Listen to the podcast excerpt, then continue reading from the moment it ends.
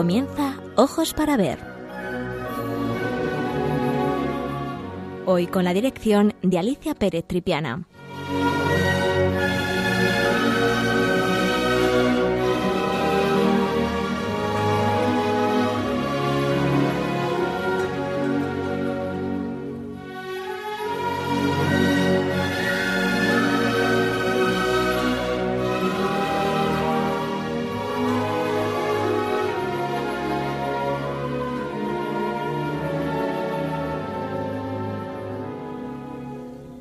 Buenos días, queridos amigos de Radio María.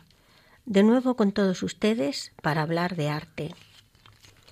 En el comienzo de este nuevo curso me ha parecido muy interesante elegir un cuadro en donde la oración fuera la gran protagonista del programa. De nuevo he pedido al Padre Alfonso que me ayude a transmitir la importancia de la oración nos dice el Papa Francisco que la oración es la respiración del alma, que es importante encontrar momentos durante el día para abrir el corazón a Dios, incluso con oraciones sencillas y breves. Para visualizar uno de estos momentos de unión con Dios, he elegido de nuevo una obra del Museo del Prado. Su título, San Bernardo abrazando a Cristo. Es la obra de un pintor español del siglo XVII. Su nombre, Francisco Ribalta.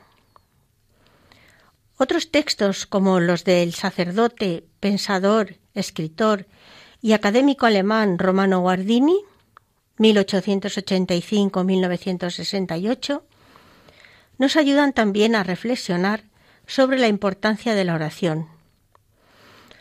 Como cuando asevera este escritor, este teólogo, que el hombre necesita de la oración para mantenerse espiritualmente sano. La oración solo puede brotar de una fe viva, pero esta fe únicamente es viva si se ora, cerrándose así un círculo en donde fe y oración aparecen íntimamente unidas y en correspondencia. La oración, por tanto, no es una actividad que pueda ejercitarse o abandonarse sin que la fe sea por ello afectada. Incluso es posible que podamos dejar de rezar por algún tiempo sin que nuestra fe se vea afectada. Pero a la larga es imposible tener fe sin orar, como es imposible vivir sin respirar. Volvamos al cuadro que hemos elegido, para mostrar la importancia de la oración y la relación con nuestra fe. Esta obra pertenece a la extraordinaria colección de temas religiosos que posee el Museo del Prado. Antes de seguir, eh, como siempre, les eh, pido que si a ustedes les interesa ir viendo la obra según yo voy a ir leyéndola, pues ya saben, entran en Twitter, arroba Radio María Spain, todo, punto com. Twitter, arroba Radio punto com.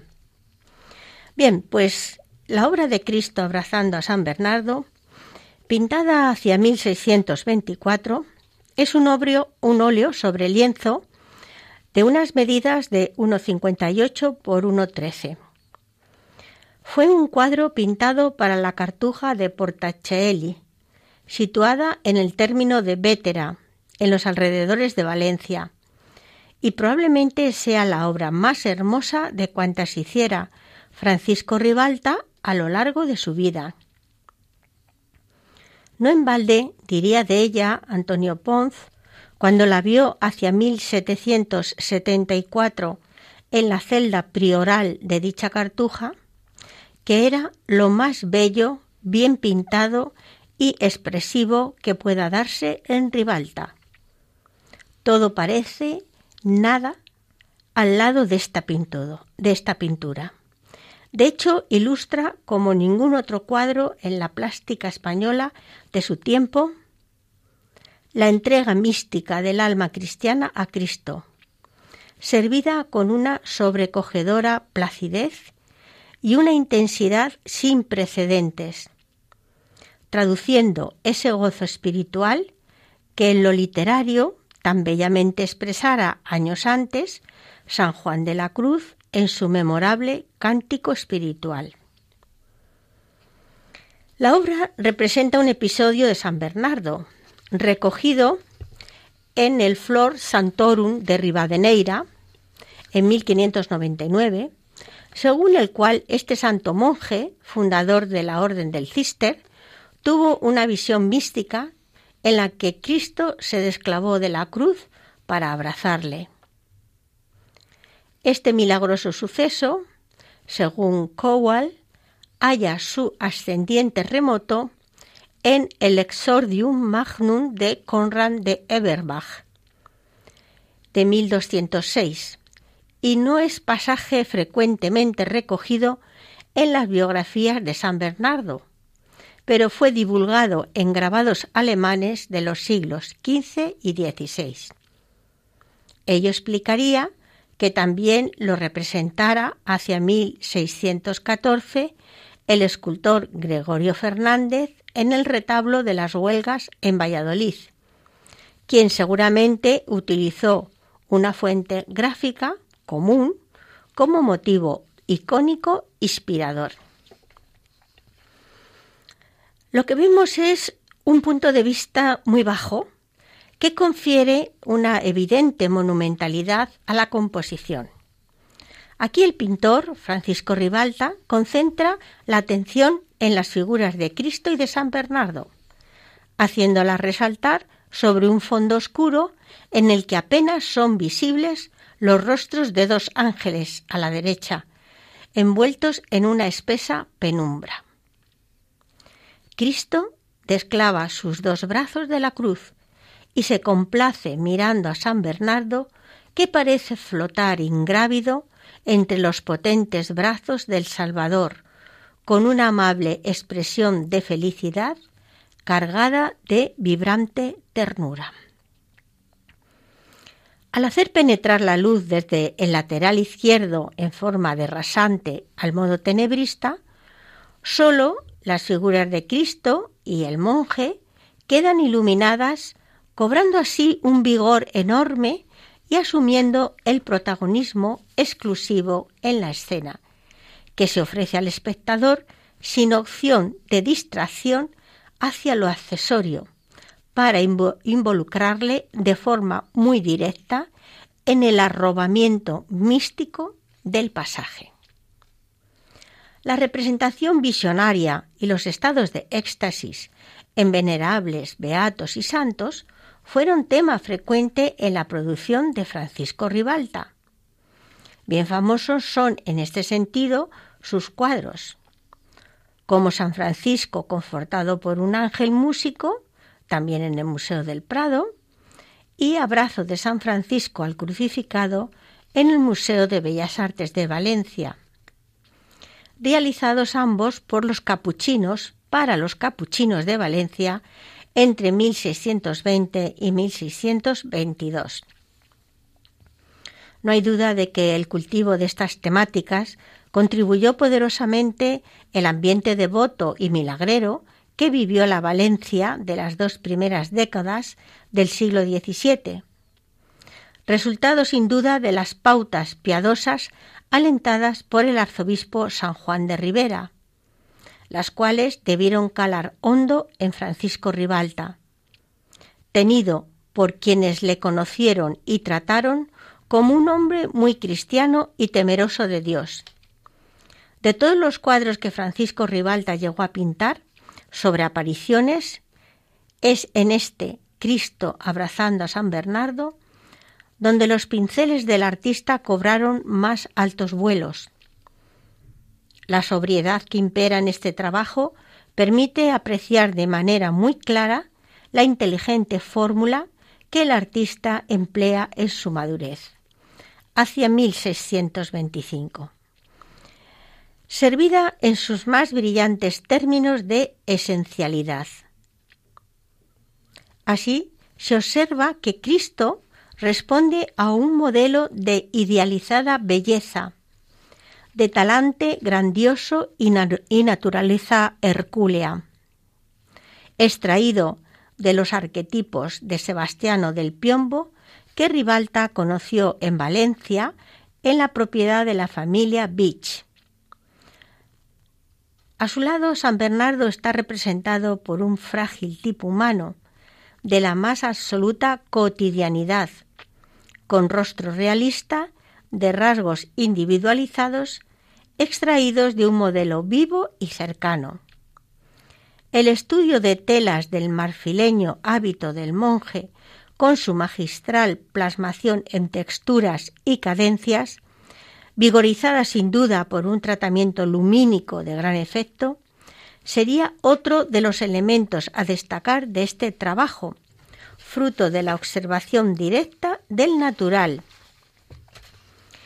Sin duda, la calidad de la pieza debió motivar su codicia por parte de algunos en el momento de la exclaustración, puesto que el cuadro no se halló en la cartuja de Portacelli en 1839, cuando sus pinturas fueron recogidas por la comisión de la Academia de San Carlos designada al efecto. Ello explica que no ingresara en el Museo de Bellas Artes de Valencia de San Pío V en el lote de obras desamortizadas. Tampoco habría que descartar la posibilidad de que los monjes hubieran vendido el cuadro tiempo anterior, como sucedió en algunos conventos, pues Richard Ford mencionaba en 1831 un San Bernardo de Ribalta en la valenciana colección del Marqués de Rafols, pero mm, no hay certeza de que fuera el mismo cuadro.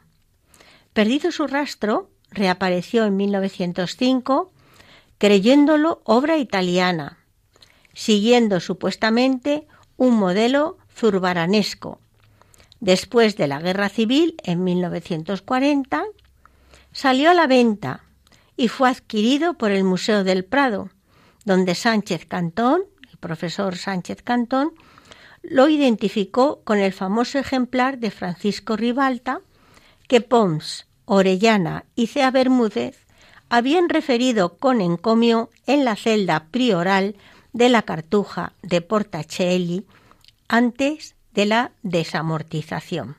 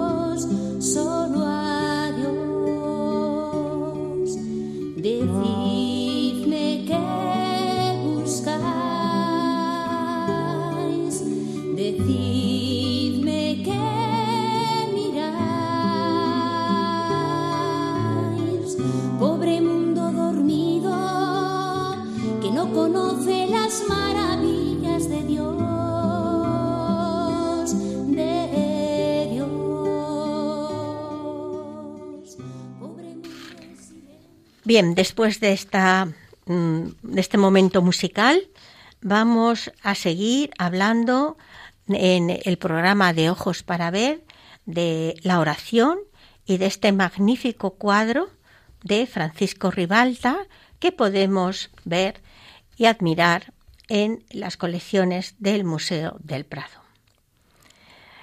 Nos hemos referido al ambiente cultural y religioso que se desarrolló, en España en aquellos años que corresponde al reinado de Felipe II, años en los que surge una de las manifestaciones literarias de mayor importancia que han conocido las letras hispanas, la literatura ascético-mística. Durante los siglos XVI y XVII más de 3.000 libros fueron publicados sobre esta materia. La estética mística es, entonces, uno de los géneros más genuinos y representativos de España. Su florecimiento, sin embargo, es algo más tardío respecto al resto de Europa. La mística fue un fenómeno de los siglos del medioevo en todas las literaturas de Europa, pero es en la Edad Moderna cuando este tipo de literatura se convierte en España en la más perfecta y profunda del mundo y por ende el tema preferido en las representaciones artísticas, especialmente en el arte de la pintura y la escultura. Probablemente el encargo que recibe el pintor de la Cartuja de Portacelli tiene mucho que ver con este movimiento artístico, con este movimiento ascético místico. Recordemos a Santa Teresa de Jesús, a San Juan de la Cruz y tantos otros autores de los que son recogidos sus textos para expresar a través de creaciones artísticas, por un lado, la gran tensión espiritual que se produce contra el protestantismo, así como el contacto con los países germánicos, donde se había dado las más altas figuras del misticismo medieval. Hablemos ahora un poquito de el protagonista de la obra, que es eh, Bernardo de Claraval, 1090-1153, que era un monje cisterciense francés y abad de la abadía de Claraval, fue espiritualmente un místico y se le considera uno de los fundadores de la mística medieval. Encontramos entre sus escritos uno de importancia excepcional, como el Sermón 74 Incántica. En él nos hace una exposición de su experiencia personal y lo hace con abundancia de pormenores preciosos, que nos sirve a nosotros, a las mil maravillas, para comprender el conjunto de realidades que integran tal experiencia. Nos, describe así el santo. Allí, haciéndose silencio en el cielo por un poco de tiempo, como de media hora, y reposando dulcemente entre los brazos castos que tanto ha deseado, se duerme, pero vela su corazón y procura durante este tiempo penetrar los más grandes secretos de la verdad. Allí se ven cosas que no es posible ver, se oyen cosas que no se pueden explicar y que no es permitido al hombre hablar porque sobrepasa todo el conocimiento que una noche puede dar a otra noche. Lo cierto es que desconocemos si el pintor conocía estos textos escritos por San Bernardo, pero seguramente que fue asesorado por un teólogo de la Cartuja de Portacelli, siendo el artista capaz de plasmar ese momento de gran intensidad del santo sumergido entre los brazos de Cristo. A continuación, voy a dar paso al padre Alfonso, eh, después de unos momentos musicales, y luego les hablaré del autor, del autor de esta magnífica obra. Buenos días, padre Alfonso. Buenos días, Alicia. ¿Qué tal está? ¿Sigue, ¿Sigue usted con ese ritmo tan increíble? ¿Qué tal ha pasado el verano? Muy bien, muy bien. Bueno. Gracias por invitarme nuevamente a tu programa Ojos para Ver. Y bueno, como decías, vamos a iniciar en estos días un nuevo curso y es un momento estupendo para caer en la cuenta de la importancia vital que tiene la oración para la vida del cristiano, sin la cual nuestra vida se marchitaría. Y todas esas programaciones que estamos haciendo en estos días, planes y proyectos de cara a los próximos nueve meses, nacerían ya sin ningún fruto. Has escogido, pues con el acierto habitual que te caracteriza, una obra que expresa perfectamente en qué consiste para nosotros la oración. Y es que orar, como vemos en este cuadro, orar es vivir abrazados a Cristo. Y es que no se puede definir mejor. Es sentir que en todo momento el Señor nos abraza a nosotros. Porque así De esta manera, en ese abrazo es como se experimenta, como dirá San Bernardo, que mm, Jesús es miel en la boca, es cántico en el oído y es júbilo en el corazón. El cuadro de esta ocasión muestra cómo ese abrazo con el que Dios quiere estrechar nuestra vida contra su corazón, pues sucede a través de la humanidad de su Hijo Jesucristo y llega a su culmen en la pasión. También has elegido como protagonista un gran maestro de la vida espiritual, quien a pesar de haberse retirado al silencio y a la soledad de la vida monástica, precisamente para vivir en abrazo con Cristo, cuando el Señor de ese abrazo así se lo pidió, salió del claustro y se entregó apasionadamente a las misiones que la Iglesia le fue encomendando sucesivamente, sin romper nunca ese abrazo vital, viviendo como contemplativo en medio de una actividad pastoral frenética. Árido, dice el santo, árido es todo alimento del alma si no se lo rocía con este aceite, insípido si no se lo sazona con esta sal. Lo que escribes no tiene sabor para mí si no leo allí a Jesús. Y concluye, cuando discutes o hablas, nada tiene sabor para mí si no siento resonar el dulce nombre de Jesús. Y es que para San Bernardo, el verdadero conocimiento de Dios consiste en esa experiencia personal profunda de Jesucristo y de su amor. Y esto, esto vale para todo cristiano, porque la fe es un encuentro personal íntimo con Cristo, es hacer experiencia de su cercanía, de su amistad, de su amor, y sólo así se aprende a conocerlo cada vez más, a amarlo cada vez más y a seguirlo cada vez más fielmente. Así vivió el santo abad y así entiende que debe de ser la vida de todo cristiano, y el tesoro que él se ha encontrado lo comparte con todos, y lo hace a través del ejemplo de su vida santa y de la sabiduría que encierra la enseñanza de sus escritos. No es casual que una de las obras más famosas de San Bernardo consista en comentar el cantar de los cantares, cuyo argumento central es precisamente ese abrazo que Dios da a la humanidad en Cristo a través de la Iglesia.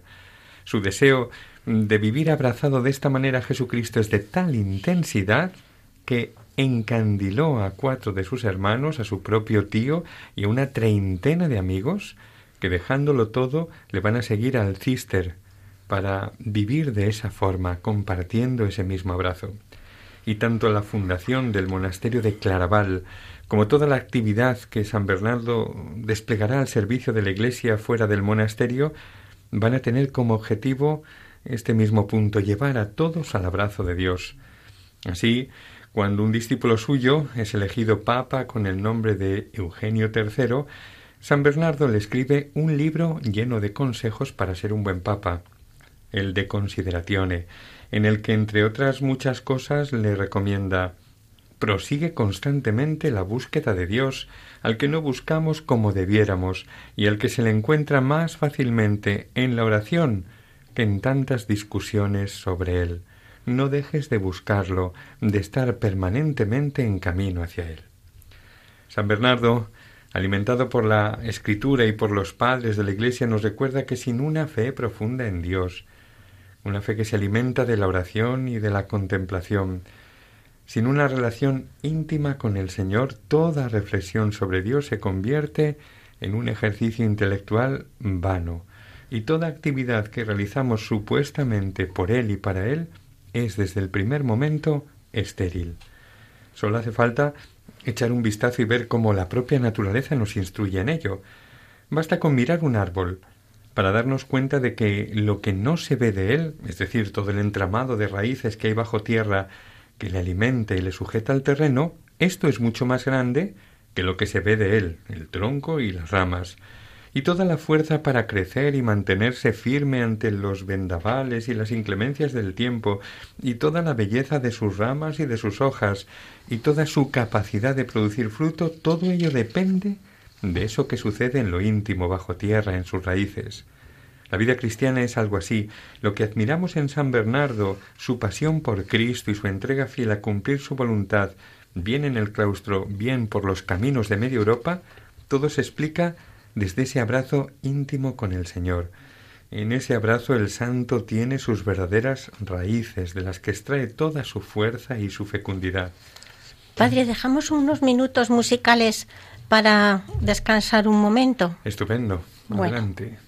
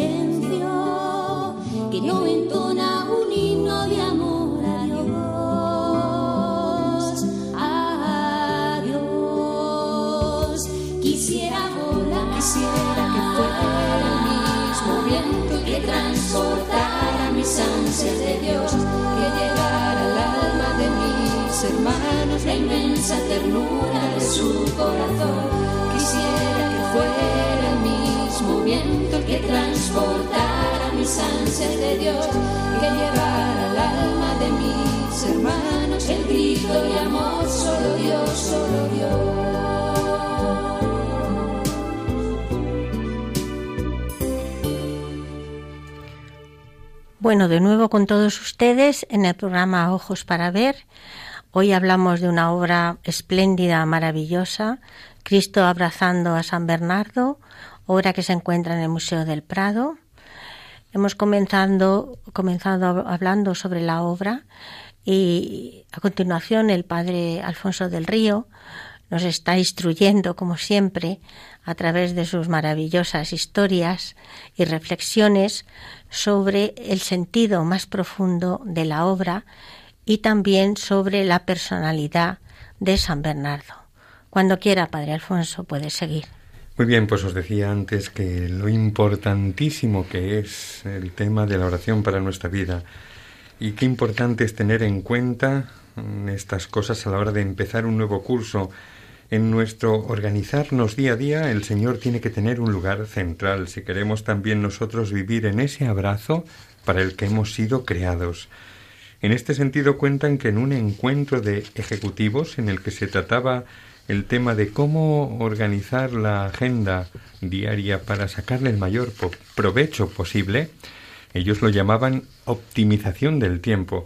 Pues bien, el conferenciante que daba este curso sorprendió a todos entregando a cada uno un frasco de cristal y varios recipientes con piedras grandes, piedras medianas, piedras pequeñas, gravilla, arena y finalmente agua, y les pidió que introdujeran todas aquellas cosas en el frasco, de manera que pudieran caber todas. Después de un buen rato intentándolo, ninguno conseguía meter la totalidad. Parecía una tarea imposible. Sin embargo, el conferenciante les dio la solución. Pongan primero las piedras grandes, después las medianas que se irán ajustando a los huecos de las grandes. A continuación, hagan lo mismo con las pequeñas, con la gravilla, la arena, que se irá filtrando por todos los recovecos, y por último, añadan el agua. Este orden es la única manera de que todo pueda caber en el recipiente. ¿Y cuál era la enseñanza de esta clase práctica? Pues que si querían sacar el mejor partido a su limitado tiempo, lo primero, tenían que programar lo más importante y una vez colocado esto, el resto de las cosas se irían acoplando cada jornada teniendo todas ellas cabida. La traducción en nuestra vida es muy clara. Lo primero que hay que situar es nuestro encuentro diario con Dios, la Eucaristía, que es el principal de estos encuentros, acompañado por la oración personal y la ayuda extraordinaria que nos ofrece la liturgia de las horas para mantener eh, todo el día dentro de ese abrazo de Dios. Estas son las piezas claves. El resto se irá colocando y habrá en nosotros mucha más capacidad de la que nos imaginamos. Sin esta colocación, corremos el riesgo de perder el sentido de por quién hacemos cada cosa y de hacer que las cosas pierdan su eficacia sobrenatural, su fruto y acaben quemándonos. Así cuentan de un hombre, un fuerte y hábil leñador, que se acercó a un bosque en busca de trabajo en una empresa maderera. El capataz decidió contratarle a prueba y nuestro hombre se propuso demostrarle que él era el mejor de todos los leñadores que jamás hubiera contratado. Comenzó a trabajar con tesón, poniendo en juego toda su fuerza, y el primer día consiguió talar dieciséis grandes árboles, el número mayor de las talas de todos los leñadores. Al día siguiente se empleó con más fuerza y entusiasmo, pero curiosamente solo derribó catorce troncos. ¡Qué extraño! Si había estado las mismas horas y gastado mayor energía, ¿qué habría fallado? Al día siguiente consiguió abatir solamente doce árboles, que lejos de los dieciséis del primer día. No se lo explicaba. Había trabajado una hora extra, había empleado todas sus fuerzas, estaba exhausto. Y sin embargo, ni siquiera había alcanzado el resultado del día primero mientras los demás compañeros que no bajaban de los catorce o los dieciséis árboles eh, eran para él algo extraño. ¿Cómo era posible? Tal vez no estaba poniendo todo de su parte. Al día siguiente redoblaría su esfuerzo. Y así lo hizo y trabajó hasta casi caer rendido, pero el resultado fue aún más penoso. Solo ocho árboles. ¿Qué estaba pasando?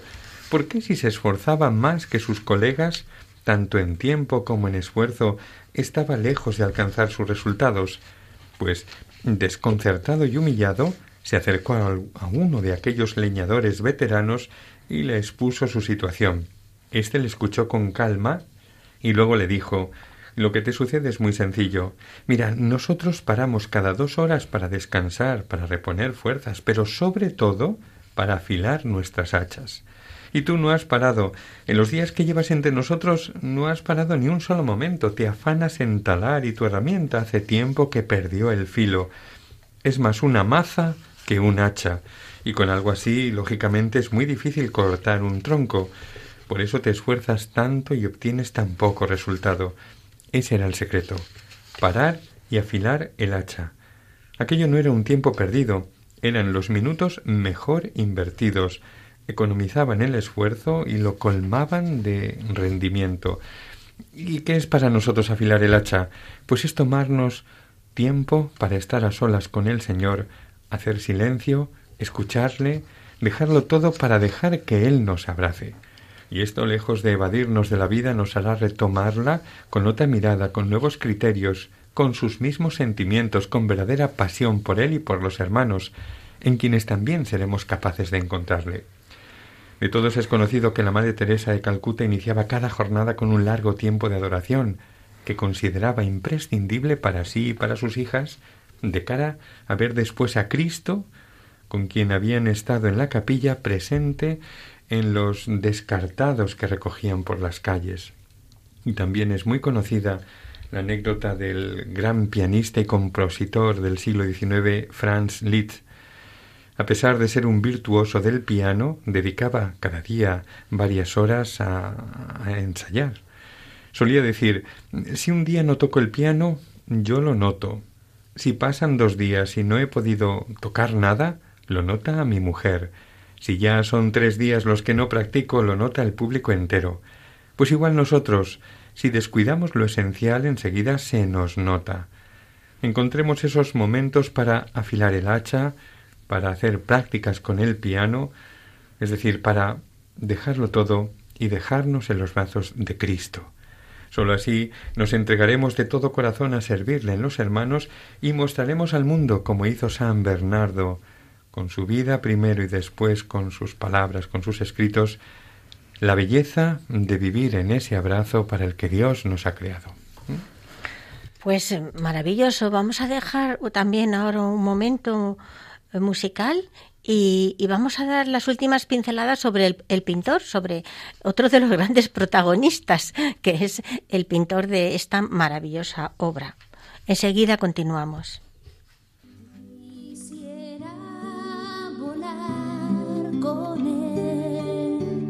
por el mundo para gritar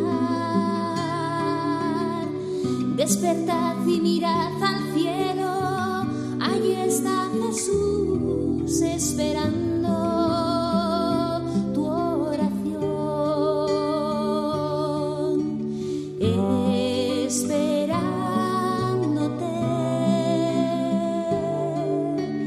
que le quieras un poco más, que en tus penas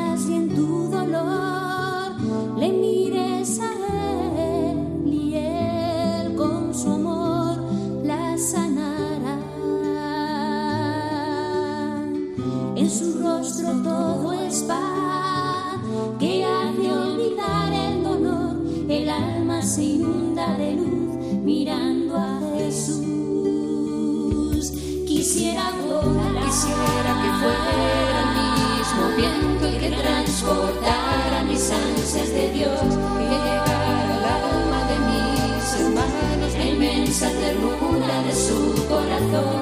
Quisiera que fuera el mismo viento el que transportara mis ansias de Dios, que llegara al alma de mis hermanos el grito de amor,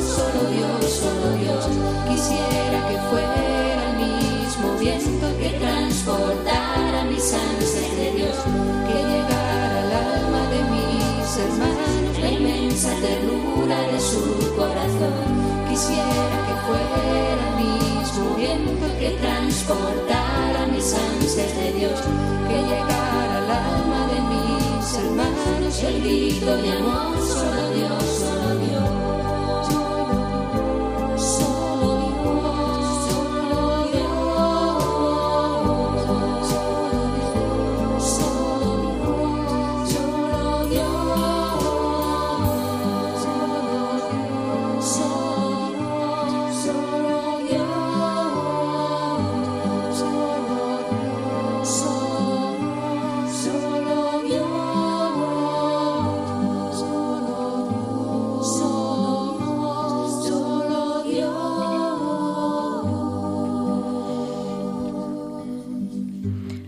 Pues vamos a ir terminando ya eh, este programa de hoy sobre la oración y sobre esta bellísima obra de Francisco Ribalta.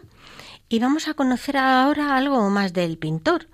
Eh, pues Francisco de Ribalta nació en Solsona, en Lérida, en 1565 y murió en Valencia en 1628. Es un pintor español, catalán de origen, y su formación primera la hizo en torno del Escorial.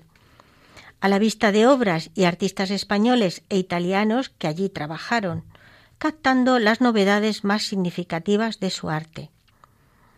Así que elaboró un estilo ecléctico que llegaría a conjugar la retórica de Cincinnato, los atrevidos escorzos de Tibaldi o la gravedad de Bartolomé Carducho, sin duda también con el dramatismo de Navarrete y los claroscuristas juegos de luz del mejor Cambiaso.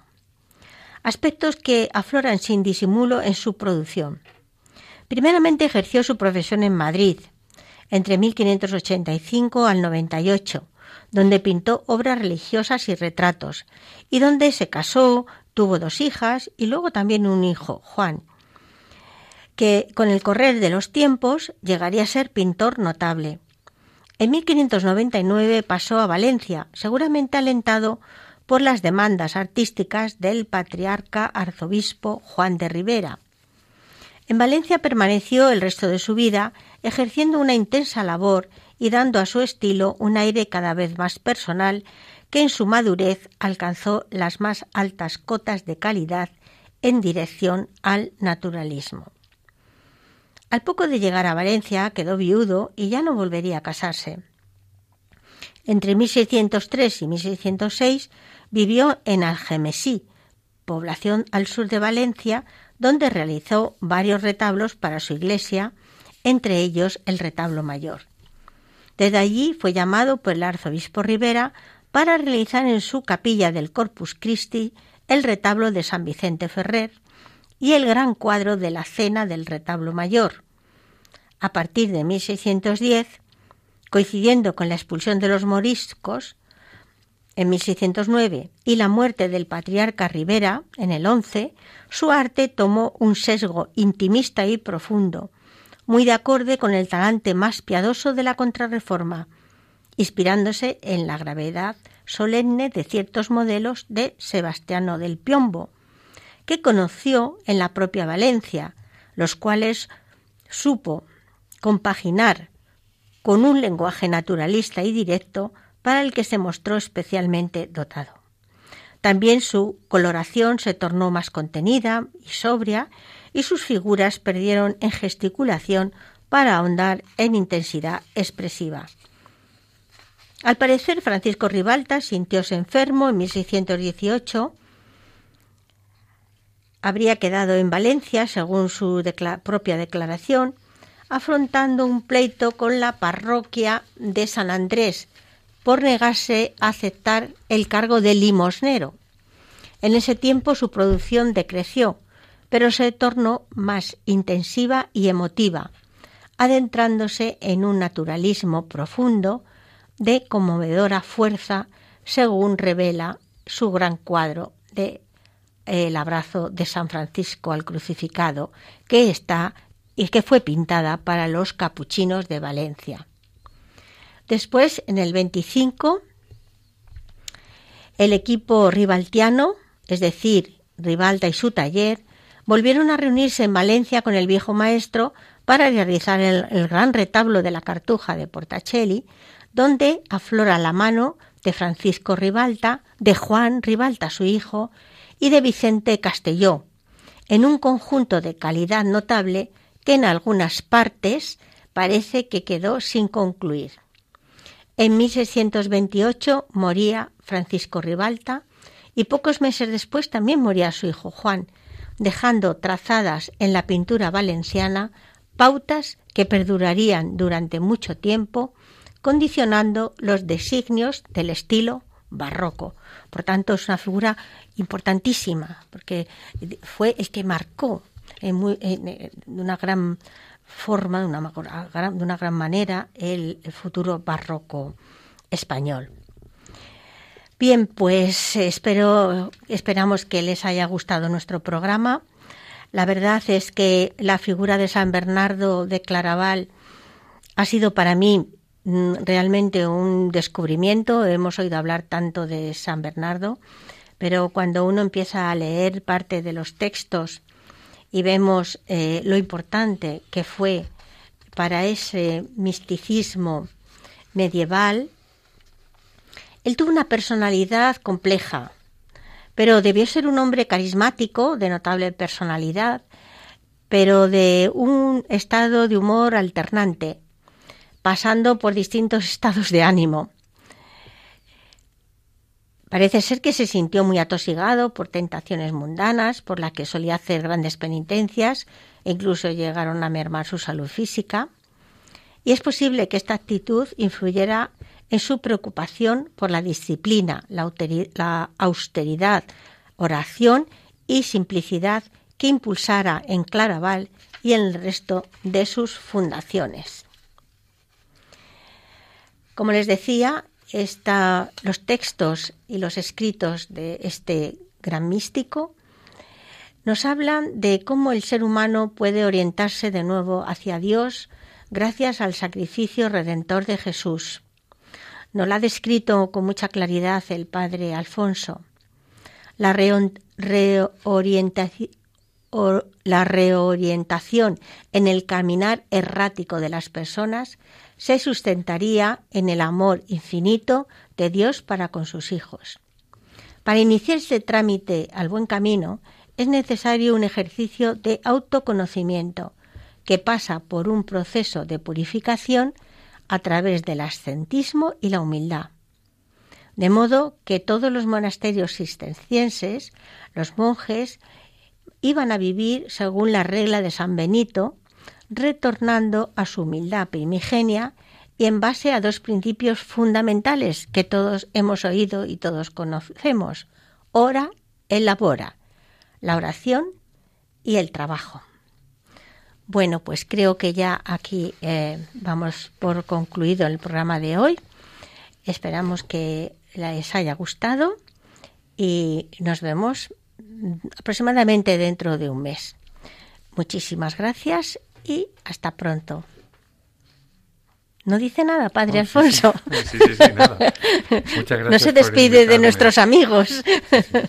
Gracias por invitarme y hasta el próximo programa. Muy bien. Gracias. Adiós.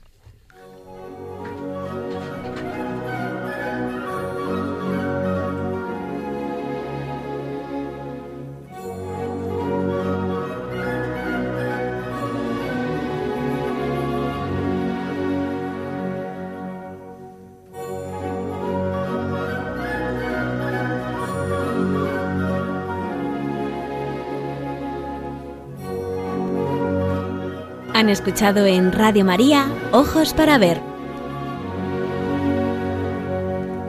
Con la dirección hoy de Alicia Pérez Tripiana.